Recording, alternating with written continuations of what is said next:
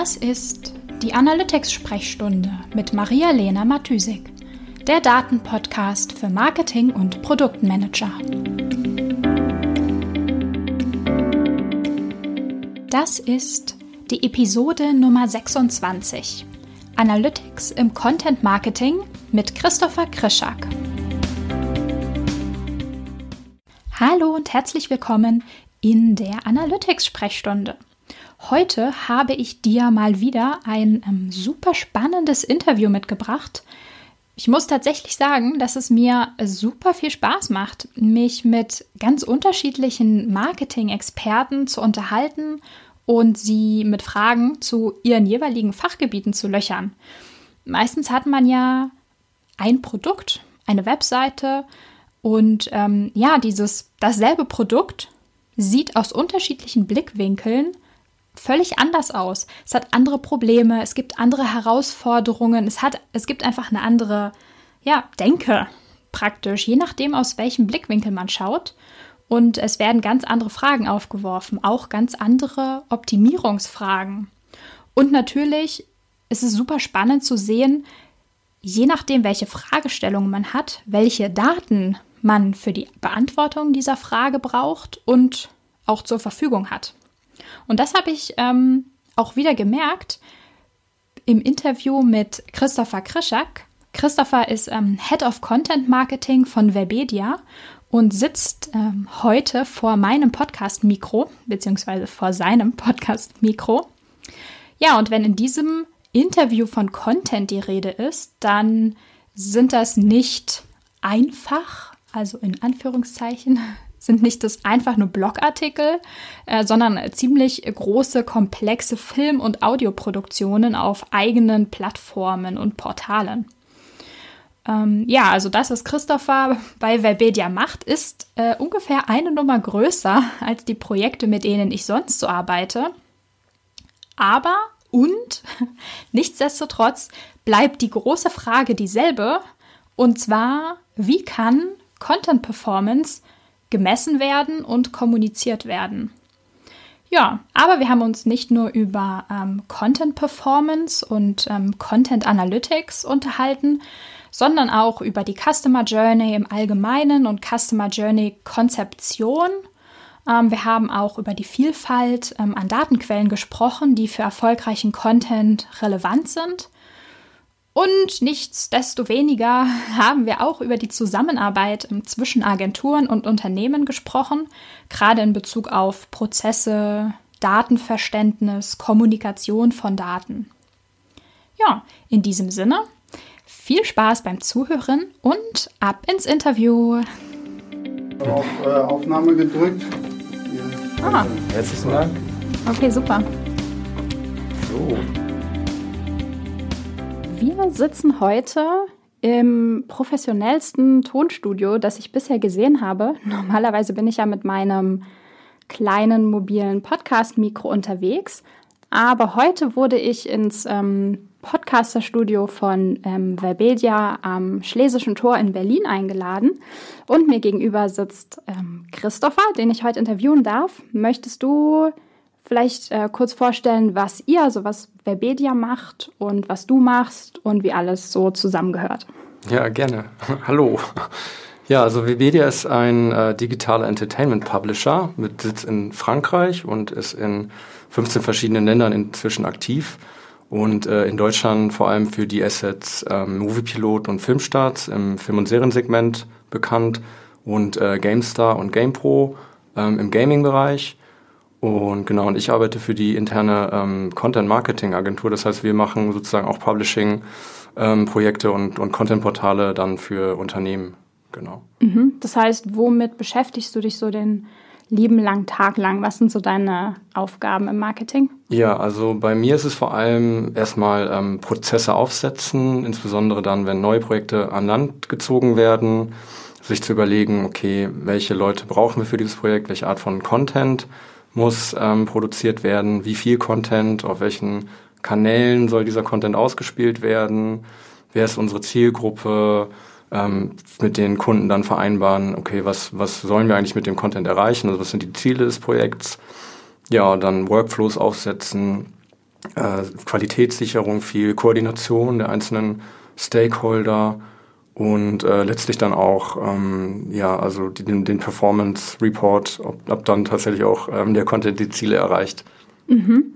Kannst du vielleicht noch ein bisschen beschreiben, in welcher Art und Weise der Content gepublished wird? Also ist das ähm, eine eigene Webseite? Ist das Content auf einer fremden Webseite? Also wie muss man sich das vorstellen? Mhm. Oder geht es auch um Content in Social-Media-Plattformen? So der ganze, ja. das ganze Umfeld? Ja, also es ist sehr abhängig vom Projekt. Also ähm, eigentlich alles ähm, bilden wir ab. Also wir haben sowohl ähm, Social-Media-Kanäle, die wir betreuen für Kunden, wo das dann sozusagen in den sozialen Netzwerken ausgespielt wird. Wir haben äh, auch ganze ähm, Branded Content-Portale, die wir für Unternehmen dann ähm, aufsetzen und ähm, dann quasi äh, im, im World Wide Web dann unterwegs sind. Ähm, wir betreuen diverse YouTube-Kanäle, die dann entweder, entweder den eigenen Projekten dann angehörig sind oder so auf Kampagnenbasis. Und dann eigentlich so, je nachdem, was ähm, auch so die Unternehmensziele ähm, sind, versuchen wir das teilweise noch miteinander äh, zu verbinden, dass wir dann be bestimmte Projekte auch auf drei verschiedenen Plattformen beispielsweise dann mit Content ähm, betreuen. Mhm. Genau. Mhm. Mhm. Ähm, das heißt, ähm, genau, also um, wenn ich mir ein Bild mache, bevor ich an zum Beispiel Analytics oder ein Projekt im Allgemeinen rangehe, versuche ich immer mir vorzustellen, welche Möglichkeiten hat der Nutzer mit dem Content oder mit den Produkten oder allgemein mit, mit der Webseite im weitesten Sinne zu interagieren. Wie bewegt er sich so über die Portale oder über die Kampagnen? Welche Touchpoints hat er so, um mir vorstellen zu können, ähm, was hätten wir gerne? Also wie sieht denn so ein Idealfall aus, wie wir möchten, dass der Nutzer mit dem Content interagiert oder mit dem Produktkatalog, whatever, ähm, um dann festzustellen, an welchen Stellschrauben können wir denn drehen. Ähm, das heißt, ähm, genau so der, der erste Schritt, wie ich immer versuche, daran zu gehen, ist zu schauen, wie bewegt sich der Nutzer und was kann der Nutzer machen. Wie würde denn so eine Nutzer-Journey aussehen bei, sag ich mal, einem Beispielprojekt von dir? Mhm. Ja, also als erstes steht natürlich immer die Frage im Raum, wen man mit dem Content eigentlich erreichen will. Das heißt also, das, der erste Schritt ist eigentlich eine klassische Zielgruppenanalyse, dass man guckt, okay, entweder haben wir schon diverse ähm, Daten von den Unternehmen vorliegen, welche ähm, Segmente sie ähm, ähm targeten wollen oder was so ihre, ihre Core-Audience ähm, ist und äh, in, in, unserem Fall versuchen wir das dann damit zu verheiraten, wie wir dann den Content aussteuern. Das heißt also, wenn wir zum Beispiel ein sehr suchmaschinenbetriebenes ähm, Projekt sind, dann gucken wir, okay, matcht diese Zielgruppe mit bestimmten ähm, Suchintentionen im Internet. Also können wir da sozusagen eine Verbindung herstellen? Gibt es vielleicht auch ähm, diverse ähm, Social Media Communities, die sich dafür eignen, da sozusagen auf ähm, Produkte oder produktnahe ähm, Fragen mit Content dann zu antworten? Und so versuchen wir also quasi am Anfang schon möglichst viel über die Zielgruppe zu erfahren, bevor wir uns daran machen, ähm, zu entscheiden, welchen Content oder welcher Content wäre jetzt hilfreich ähm, für diese Zielgruppe, was, was könnte sie interessieren, was, äh, wo können wir ähm, wo ist Informationsbedarf und ähm, wo müssen wir diesen Content dann aussteuern, damit er auch die richtigen Leute erreicht. Mhm. Okay. Ähm, das heißt, ähm, genau, angenommen, der Content ist jetzt, oder ihr habt euch für mehrere ähm, Kanäle und Plattformen entschieden. Wo ja, wo habt, wo ist euer Hoheitsgebiet sozusagen, also oder dein Hoheitsgebiet mhm. jetzt? Arbeitest du ähm, auch in den Social Media Plattformen selbst, dass du sagst, so hier brauchen wir noch mehr Reichweite und versuchst da dann ähm, zu optimieren, auch auf Basis von Daten zu optimieren? Mhm. Oder beschränkt sich, sag ich mal, deine, ähm, deine Optimierungsmöglichkeiten oder dein Arbeitshorizont jetzt vor allem auf den Content selbst, der dann zum Beispiel auf der Webseite ist? Mhm. Ähm, also bei mir ist es so, ich ähm, komme quasi ursprünglich aus der, aus dem redaktionellen Umfeld. Also ich habe bei Webedia angefangen, jetzt habe ich mein ähm, Volontariat hier absolviert in den Redaktionen von Moviepilot und Film, äh, GamePro und ähm, bin dann sozusagen auch als Redakteur dann für die, für die interne Agentur eine Zeit lang tätig gewesen, später dann ins ähm, Projektmanagement ähm, gerutscht und bei mir war sozusagen dann von Anfang an eigentlich schon immer so dieser redaktionelle ähm, Fokus dann auf, auf Textinhalte und dann insbesondere halt im, äh, im also wie sagt man, auf, auf Website, Website-Content. Und ähm, gleichwohl haben wir aber auch verschiedene Projekte, die das miteinander ähm, kombinieren. Und ähm, so in, meine Rolle ist hauptsächlich dann zu gucken, ob wir sozusagen dann auch mit diesen verschiedenen ähm, Analytics-Kennzahlen, ähm, die wir dann sammeln können über Plattformen wie Facebook oder YouTube oder Google, ob wir dann sozusagen mit diesem Content-Mix ähm, für, die, für die einzelnen Projekte auch die Ziele erreichen. Und ähm, das heißt, bei mir ist es relativ äh, inzwischen bin ich nicht mehr so stark ähm, im eigentlichen, äh, in der eigentlichen Content-Produktion ähm, zu Hause, sondern eher auf strategischer Ebene und gucke, dass wir da sozusagen, ähm, wir guten, einen guten Job machen. Mhm, mh. Ja, da hast du, also da hast du gerade was angesprochen, was ich super spannend finde, nämlich welche ähm, Datenquellen du alle zur Verfügung hast mhm. und welche du alle nutzt, um dir so ein allgemeines Bild über die Content Performance zu machen. Ja, Genau, also hauptsächlich ähm, Web Analytics. Also in unseren Fällen ist es häufig Google Analytics dann für ähm, die meisten äh, unserer Projekte, aber auch ähm, Adobe Analytics, wo wir uns dann sozusagen auf Basis von diversen ähm, Metriken angucken, okay, ähm, ist der Content, also erreicht er quantitativ gesehen die richtigen und die äh, eine genügend aus äh, oder eine aussagekräftige ähm, Schnittmenge an Leuten und ist er qualitativ gesehen auch, also wird mit dem Content interagiert, ähm, erreicht er die Unternehmensziele und ähm, kommt er auch gut beim User an. Und äh, gleichzeitig ähm, für die anderen Kanäle ist es dann ähnlich, dass wir dann über Facebook beispielsweise in Facebook Insights und im, im Facebook Manager unsere Daten dann herziehen, dass wir im Bereich ähm, YouTube auf Analytics-Kennzahlen zurückgreifen, um zu gucken, wie funktionieren die Videos und ähm, dann über, über SEO-Tools und diverse Social Listening-Tools dann auch noch weitere Insights generieren können, ähm, die es uns ermöglichen, den Content dann auch ähm, ja, auszusteuern und, und zu optimieren. Mhm. Ähm, trackt ihr denn ähm, auch Conversions vom Content? Also wenn man optimiert und sich fragt, was ist eigentlich der Ziel von, äh, das Ziel von dem Ganzen, worauf wollen wir optimieren, braucht man ja immer irgendwie ein ja, eine Conversion so. Das kann ja alles Mögliche sein. Also in einem klassischen E-Commerce, also die finale Conversion ist dann natürlich der Kauf, aber ich kann mir gut vorstellen, dass ihr Content viel zeitiger noch optimiert, weil ihr möglicherweise gar keinen Einfluss auf die weiter hinten liegenden ähm, Schritte in, ähm, mhm. des Nutzers habt. Ja, das ist tatsächlich immer ein bisschen abhängig dann von den ähm, Projekten. Also in der Tat ist es so, dass die wenigsten unserer Projekte klass diesen klassischen ähm, Abverkauf als Fokus haben, wo die Conversion sozusagen dann äh, im, im Shop landet. Sondern was ist das um? Bei manchmal? uns vor allem, ähm, bei uns wird es dann teilweise, ähm, häufig geht es dann um, um Unternehmens-KPIs, die dann eher auf Reichweite, auf Sichtbarkeit, auf Brand Awareness einzahlen und ähm, uns auch ermöglichen,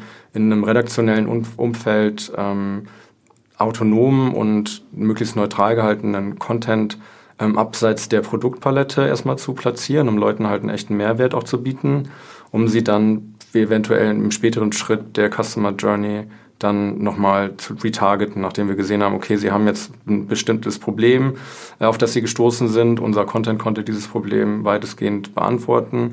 Haben wir eventuell oder hat, hat unser Kunde eventuell noch weitere Möglichkeiten, sei es, in, sei es im Bereich Produkte oder sei es mit weiteren Angeboten, äh, weitere Marketing-Möglichkeiten, ähm, äh, die, ihm, die ihm der Kunde oder die dem Kunden weiter auf seiner Reise sozusagen ähm, helfen.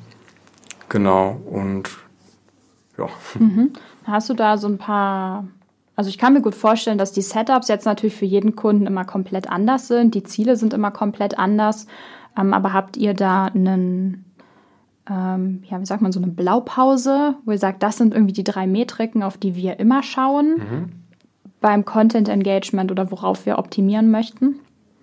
Ja, also es ist immer so ein bisschen abhängig von den einzelnen ähm, Plattformen. Bei einigen Plattformen ist es immer ähm, ein bisschen einfacher sozusagen auf eine allgemeine Content-Qualität zu schließen, ähm, weil, weil es sich einfach in den Metriken sich anbietet, auch zu sagen, okay, das sind ähm, Kennzahlen, von denen wir dann auch ausgehen können, dass der Content sein Ziel erreicht, dass die Zielgruppe damit interagiert und dass er, äh, dass dieser Content halt auch ähm, ja, ähm, als gut empfunden wird. Also, also, zum Beispiel, wie lange die auf der Seite waren, ob sie ein Video angeschaut genau, haben.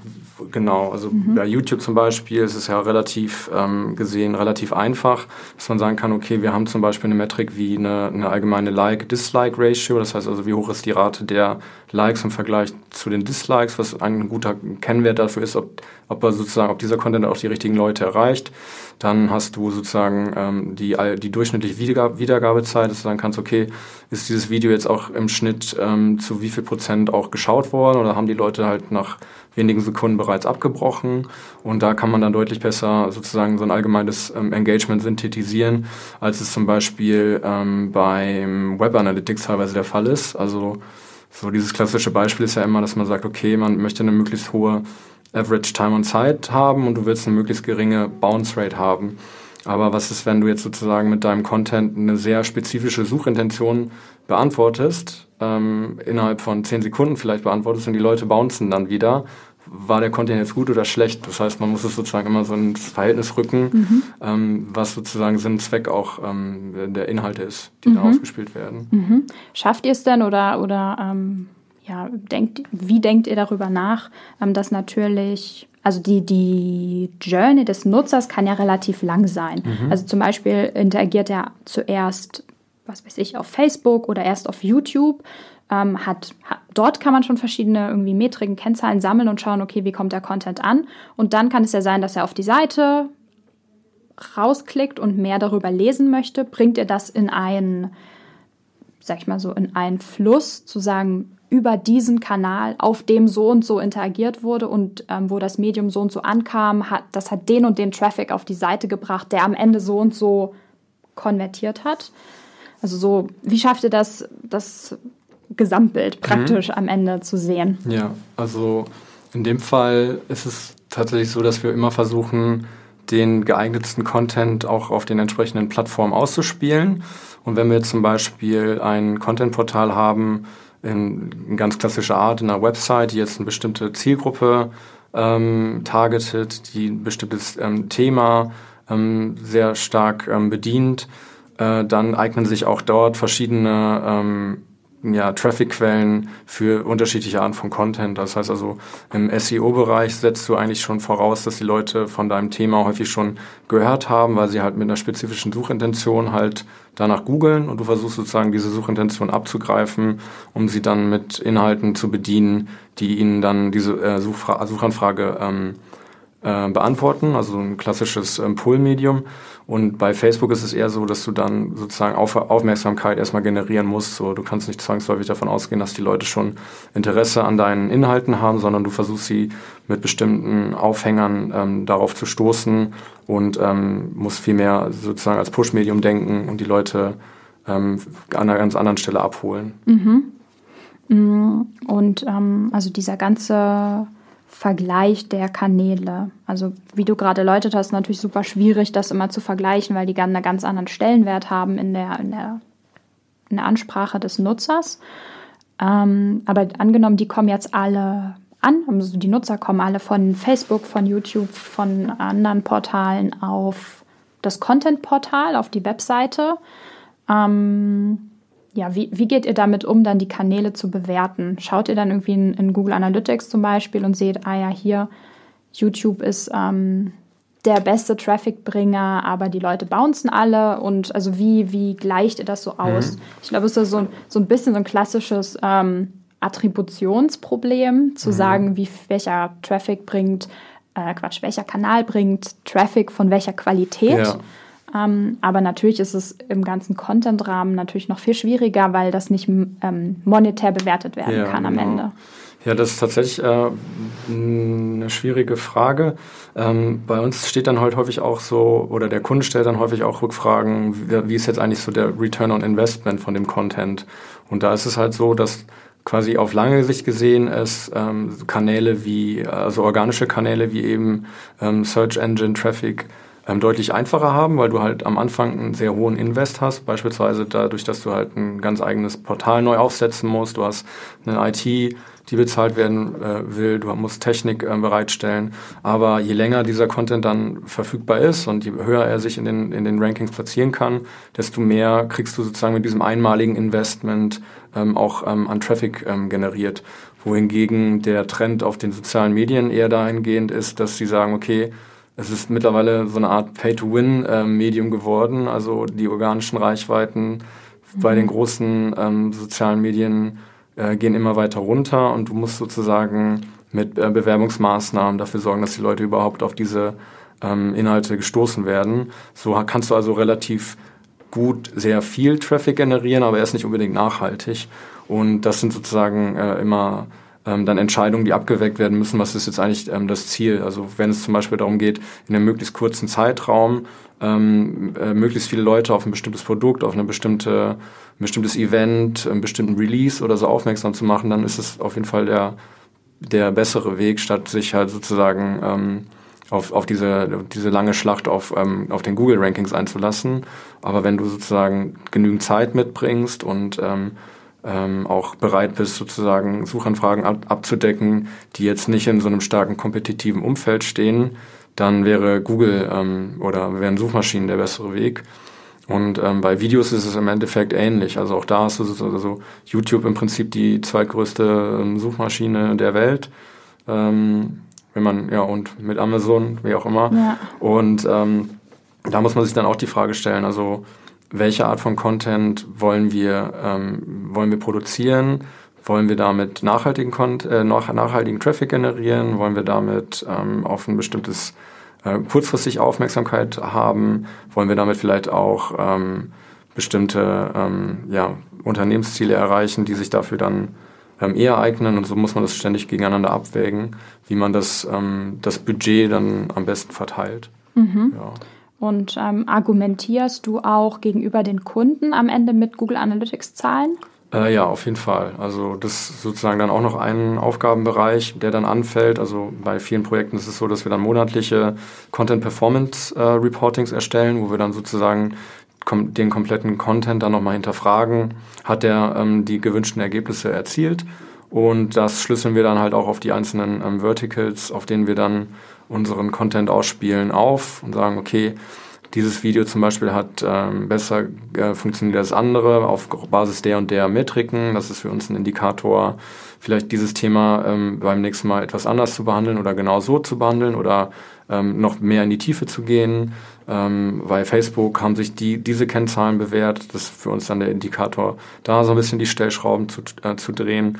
Und so versuchen wir eigentlich ständig, ähm, sowohl ähm, schon in der, also vor der Produktion ähm, mit Daten ähm, zu belegen, dass es halt eine gute Idee wäre, diese Art von Inhalte genau dort an genau diese Leute auszuspielen und ähm, im Nachgang sozusagen dann nochmal ähm, versuchen zu optimieren und unsere Schlüsse daraus zu ziehen, ob dann sozusagen diese anfänglichen Hypothesen ähm, auch ähm, ja, sich bewahrheiten. Mhm. Da, wo, wo, du das so sagst, äh, fällt mir, also gerade so ne, vor dem Hintergrund von den Projekten, die ich bisher schon gemacht habe und welche Probleme da so ab und zu aufgetaucht sind, gibt es bei mir so ein paar Alarmglocken, ne, die anfangen zu läuten, wenn, wenn, ähm, wenn du jetzt sagst, so ja, wir argumentieren auch dem Kunden gegenüber mit den Daten, was ja prinzipiell absolut super und wünschenswert ist. Aber ich nehme mal an, dass ihr praktisch das Analytics-Setup nicht gemacht habt, sondern das vom Kunden übernehmt. Das heißt, ihr verlasst euch dann darauf, dass die Datenqualität vom Kunden gecheckt wurde, um damit argumentieren zu können, nehme ich mal an. Genau, das ist tatsächlich auch ähm, häufig der Fall, dass die Technik der Kunden häufig darauf besteht, ähm, das, ähm, also das selber zu konfigurieren, was dann mitunter halt auch zu Schwierigkeiten führt, wenn du dann als Agentur siehst, okay, ich habe zwar Zugang zu den Daten, aber hier scheint irgendwas im Argen zu sein oder es liegt ein Tracking-Error vor oder was auch immer. Und du kannst die Technik zwar darauf aufmerksam machen, aber jetzt nicht unbedingt selber das Problem fixen. Das heißt also, das ist immer so ein bisschen eine Gratwanderung dann, sich auf diese, ähm, ja, also wie, wie hygienisch sind quasi die Daten, die man dann, ähm, die man dann einsehen kann. Und da ist es dann immer so ein bisschen davon abhängig, ähm, ja, wie viel ähm, wie viele Ressourcen sozusagen auf Kundenseite auch zur Verfügung stehen, um da jetzt nochmal ähm, äh, ja, ähm, Hilfestellung zu geben oder sich gegenseitig dann ähm, Arbeit dann abzunehmen. Ja. Mhm, wie sieht denn da so die, ja, das Bild aus der Kunden? Also ich nehme mal an, wie das häufig so ist, gibt es eine große Bandbreite von äh, super data-savvy Kunden, die äh, einen Plan haben und extra Ressourcen und Leuten oder Kunden, die sich da noch nicht so äh, den Plan gemacht haben oder einfach noch keine Ressourcen dafür ähm, frei gemacht haben. Ja, was, was siehst du da für eine Bandbreite und wie funktioniert dann die Kommunikation mit denen? Mhm. Also wenn du Wünsche hast ans Tracking, läuft das ins Leere oder ja. wie, wie geht das? Ja, es ist tatsächlich sehr unterschiedlich. Also das ähm, glaube, eine große Herausforderung gerade bei größeren Unternehmen ist immer, dass sozusagen diejenigen Leute, die dann tatsächlich mit den Daten arbeiten, jetzt nicht unbedingt diejenigen sind, die sie auswerten oder die überhaupt das Tracking aufsetzen. Und so hast du halt häufig relativ viele verschiedene ähm, Stakeholder, die, die alle anderen, eine andere Perspektive darauf haben. Und du hast dann deinen Projektmanager, der sozusagen das, das Projekt intern verteidigen muss. Du hast die, die Technik- und Data-Leute, die das Ganze sozusagen ähm, betreuen, aber noch etliche andere Projekte haben und dann, keine Ahnung, musst du äh, darauf warten, bis, bis da eine Rückmeldung kommt teilweise. Und ähm, von daher ist es immer sehr unterschiedlich, ähm, wie, ähm, wie der Kenntnisstand so ist. Also wir haben Kunden, wo das tatsächlich äh, lupenrein funktioniert, die sehr, sehr gut darin geschult sind, auch wie, wie digitales Marketing funktioniert und so zu den Vorreitern gehören. Und wir haben Leute, die jetzt sozusagen erst quasi sich jetzt im Sinne der digitalen Transformation dem Thema erst annehmen und ähm, eigentlich aus so klassischen Marketingkanälen kommen, die nochmal ganz anders ähm, funktionieren als, als online. Und ja, es ist immer, ähm, immer ein neues spannendes Experiment, wie sich da, also wie sich das zusammenfügt. Mhm. Machen euch die Kunden auch ähm, Vorschriften, hört sich so super krass an, Vorschläge für ähm, Metriken und ähm, Optimierungsziele, die die dann von euch sehen wollen? Also wie so ein Anforderungskatalog hier, wir erwarten so und so Metrik so und so und Bounce Rate maximal so und so.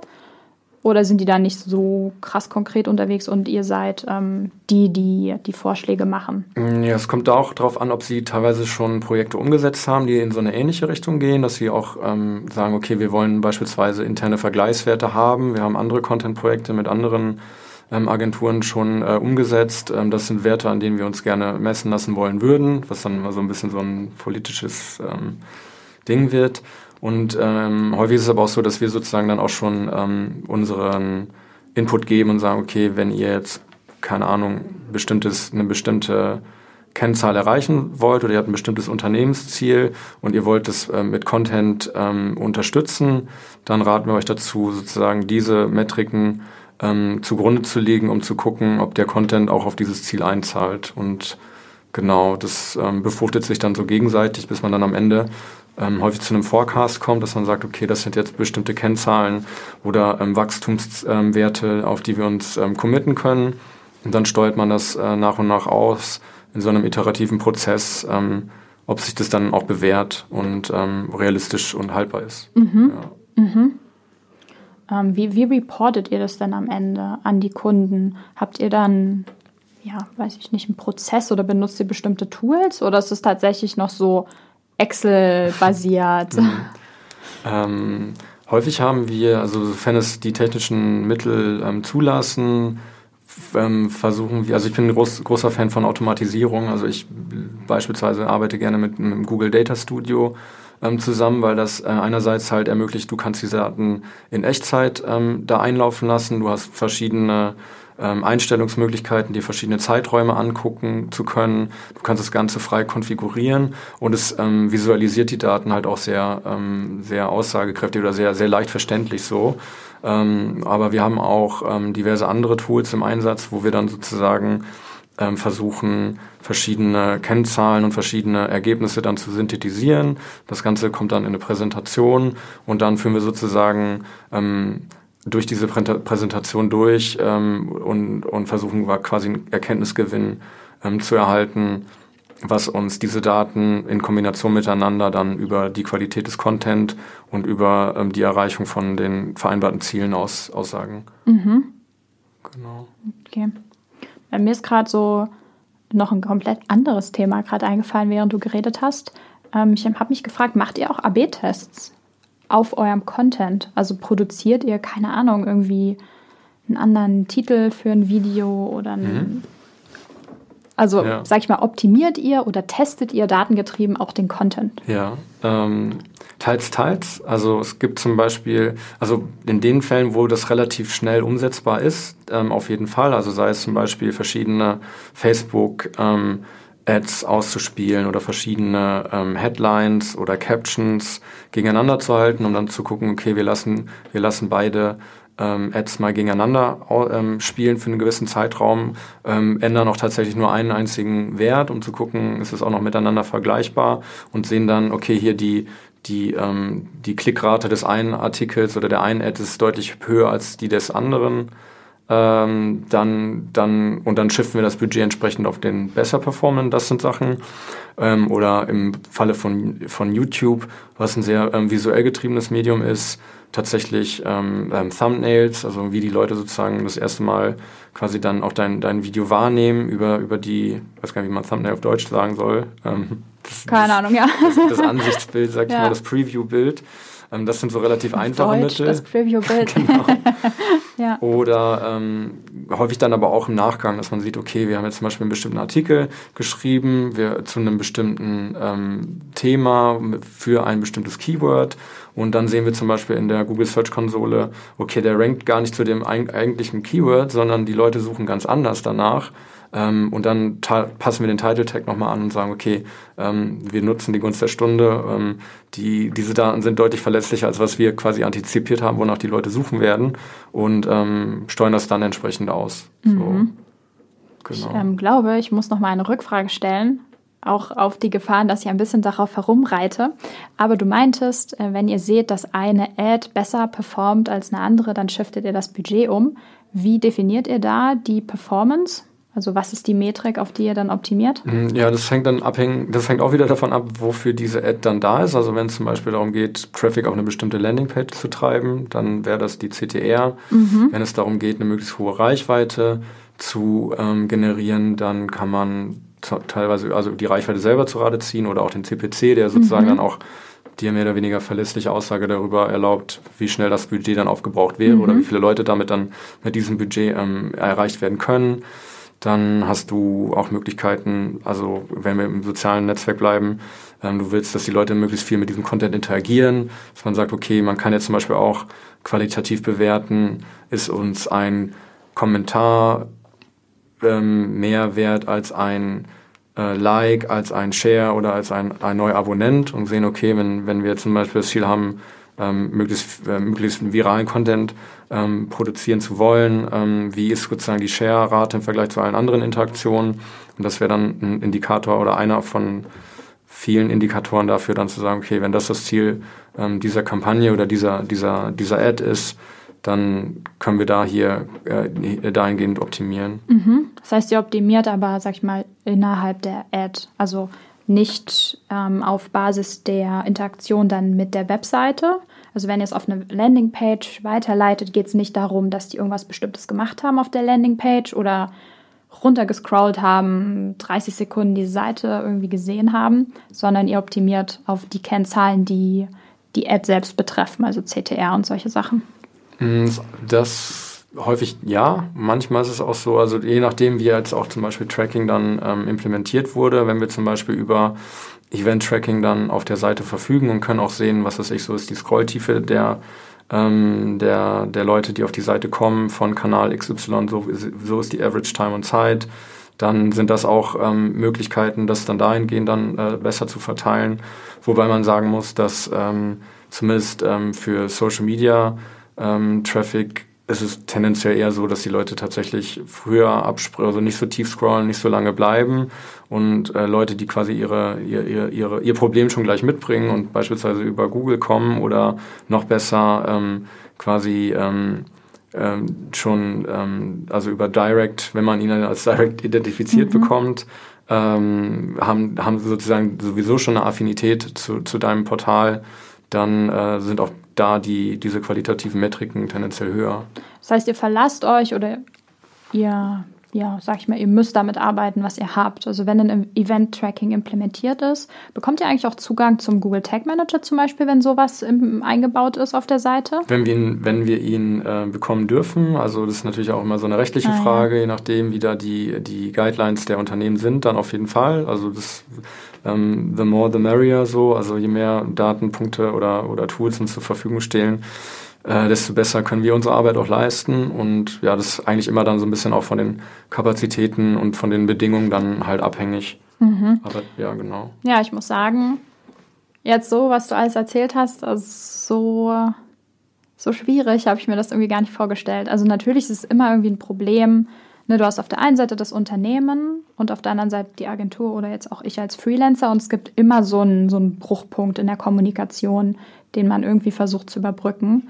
Ähm, aber Tools und Setups, also sag ich mal, der Optimalfall wäre natürlich, ne, wenn ihr sagt, okay, das sind unsere Ziele, das wollen wir optimieren. Liebes Tracking-Team beim Kunden, liebe IT, wie auch immer, wir brauchen das und das und das.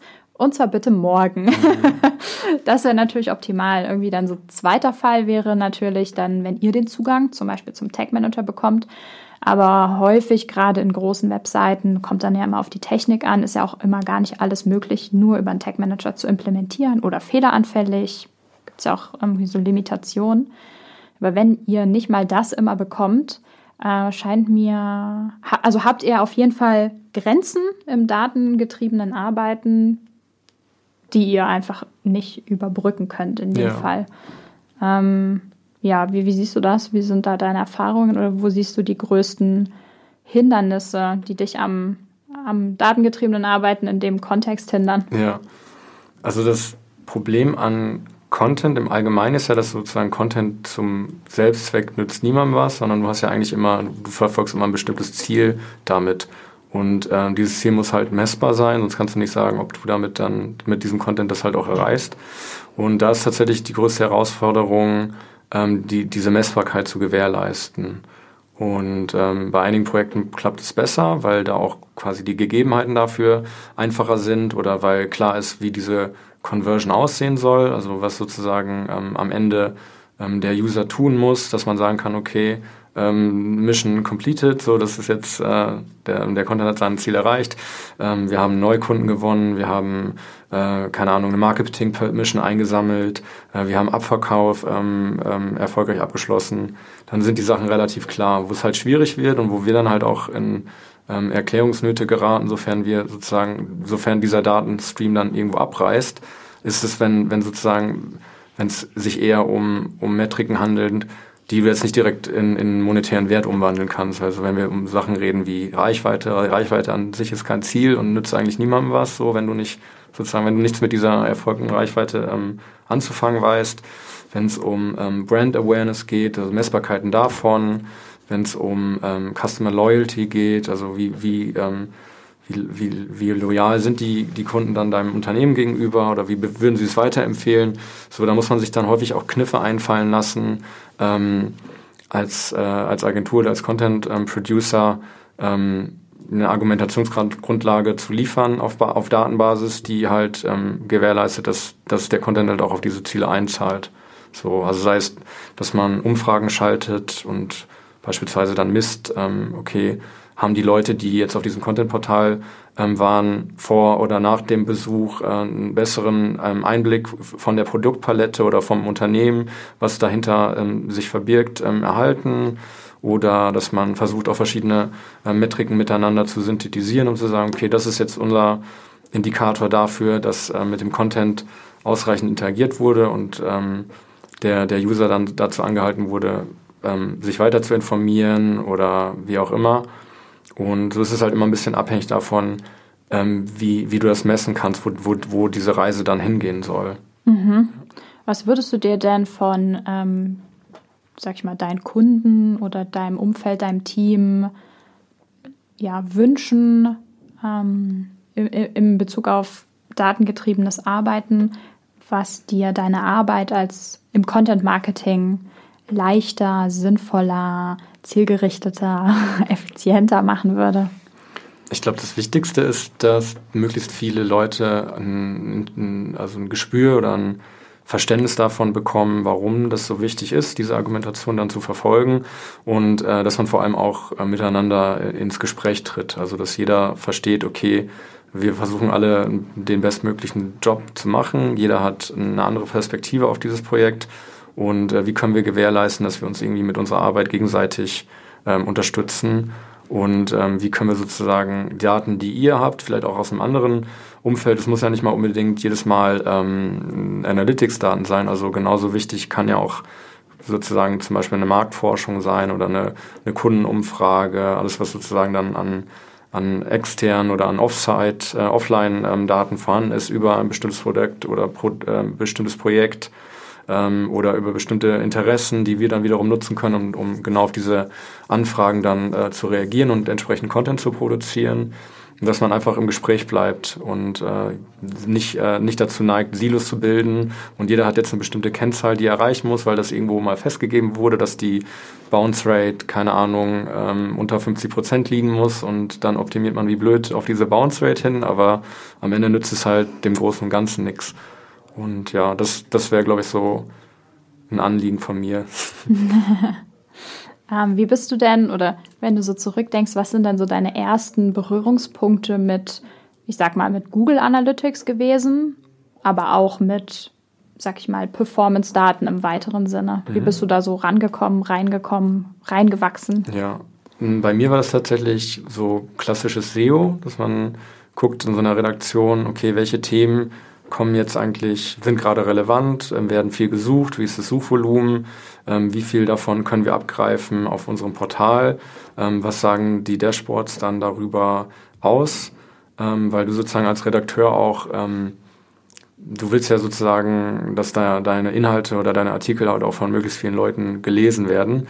Und dann versuchst du sozusagen aus der Not eine Tugend zu machen, wenn du vielleicht auch mit einem bestimmten ähm, Blickwinkel dann ein bestimmtes Thema behandelst, versuchst du gleichwohl das Interesse deiner Zuschauerschaft, soweit es geht, oder deiner, deiner Leserschaft, soweit es geht, schon mit einzubeziehen, damit du sozusagen dich irgendwo triffst. Also das, das, ähm, äh, dass der Mehrwert daran besteht, deine eigene Perspektive auf ein bestimmtes Themenfeld, auf einen bestimmten Themenkomplex ähm, damit ähm, zu verknüpfen, wonach die Leute suchen.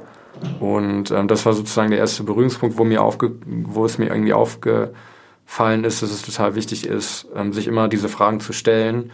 Ähm, ja, wer eigentlich, wer, wer, wer, wen diesen, wen dieser Content eigentlich interessieren könnte und ähm, wie ich gewährleisten kann, dass er dann halt auch diese, diese Leserschaft findet.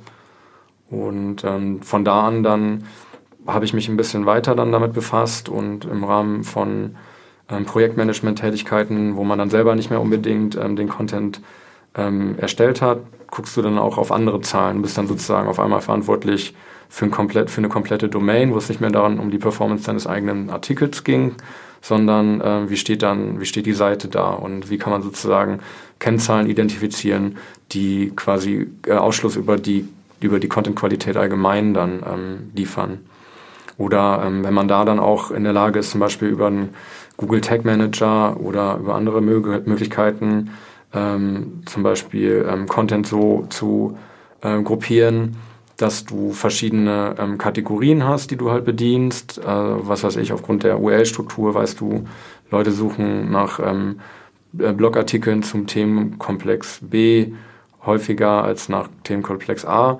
Dann kann dir das auch ähm, dabei helfen, dann nach und nach sozusagen dieses, diese ganzen Content Hub auszuweiten und ähm, Artikel zu erstellen oder über, über Themenfindung ähm, nachzudenken, die dir jetzt quasi klassisches SEO nicht ermöglichen. Oder wir hatten vorher über, ähm, über ähm, On-Site-Search gesprochen, dass man auch sozusagen das mit in, integriert und so guckt, okay, sind das vielleicht auch ähm, Möglichkeiten, ergeben sich da neue Themenfelder, über die ich gar nicht nachgedacht habe, weil sozusagen die First-Party-Data in dem Fall ähm, ja mir viel verlässlichere Aussagen ermöglicht, ähm, was die Leute eigentlich interessiert. Mhm, mhm. Ja. Ähm, das heißt, du bist sozusagen von den SEO-Tools aus, aus der SEO-Szene mehr in Richtung, ja, wie sagt man, so einen größeren Überblick über Projekte ähm, gekommen und da kam dann mit Google Analytics mit ins Spiel und das hat sich dann ausgeweitet an, weil du als ähm, Projektmanager oder Projektverantwortlicher auch reportest, dass du dich zum Beispiel mit Google Data Studio beschäftigt hast. Ähm, Habe ich da irgendwas vergessen? Ist da ja, das, noch das, das passt ungefähr. Ja. ähm, was, was fehlt dir denn noch? Also wo würdest du sagen, in Zukunft möchtest du dich noch darauf fokussieren, bestimmte Tools, bestimmte, weiß ich nicht, ähm, womit würdest du dich im Bereich Analytics in Zukunft beschäftigen? Mhm. Ähm, ich glaube, was halt zwei Dinge werden, die immer spannender werden, das ist ein, das eine große ähm, Thema Voice Search, dass man also über, überlegt, dass man auch über Content-Möglichkeiten nachdenkt, die sozusagen ähm, auf diese, ähm, diese Möglichkeit der, der Suche nochmal ganz andere Antworten liefert, als was jetzt klassischer ähm, SEO-Content äh, so kann. Äh, und das andere Thema wäre dann wahrscheinlich auch ähm, Bildersuche, also Bildoptimierung. Also ich versuche immer quasi über kreative Möglichkeiten nachzudenken, was, was für ähm, Einstiegspunkte ähm, bieten dir Portale wie beispielsweise Google, ähm, welche Möglichkeiten geben sie dir die an, an die Hand und welchen, welche Art von Content muss ich sozusagen, kann ich anbieten, um auf einen bestimmten Themenkomplex oder eine bestimmte Fragestellung ähm, adäquat zu reagieren.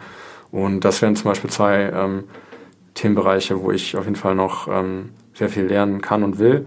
Und äh, das schöne Thema Podcast, der würde mich auch sehr interessieren. Also Analytics im Bereich ähm, Podcasts, das ist, glaube ich, auch ein spannender ähm, Aspekt, der auch in den nächsten Jahren noch einiges ähm, zu bieten hat. Also wie kann man ähm, sozusagen diese zusätzlichen oder neuen Kanäle ähm, datenbasiert untersuchen und da Erkenntnisse draus ziehen für die gesamte Strategie, für ähm, den Content, der danach kommt und so weiter.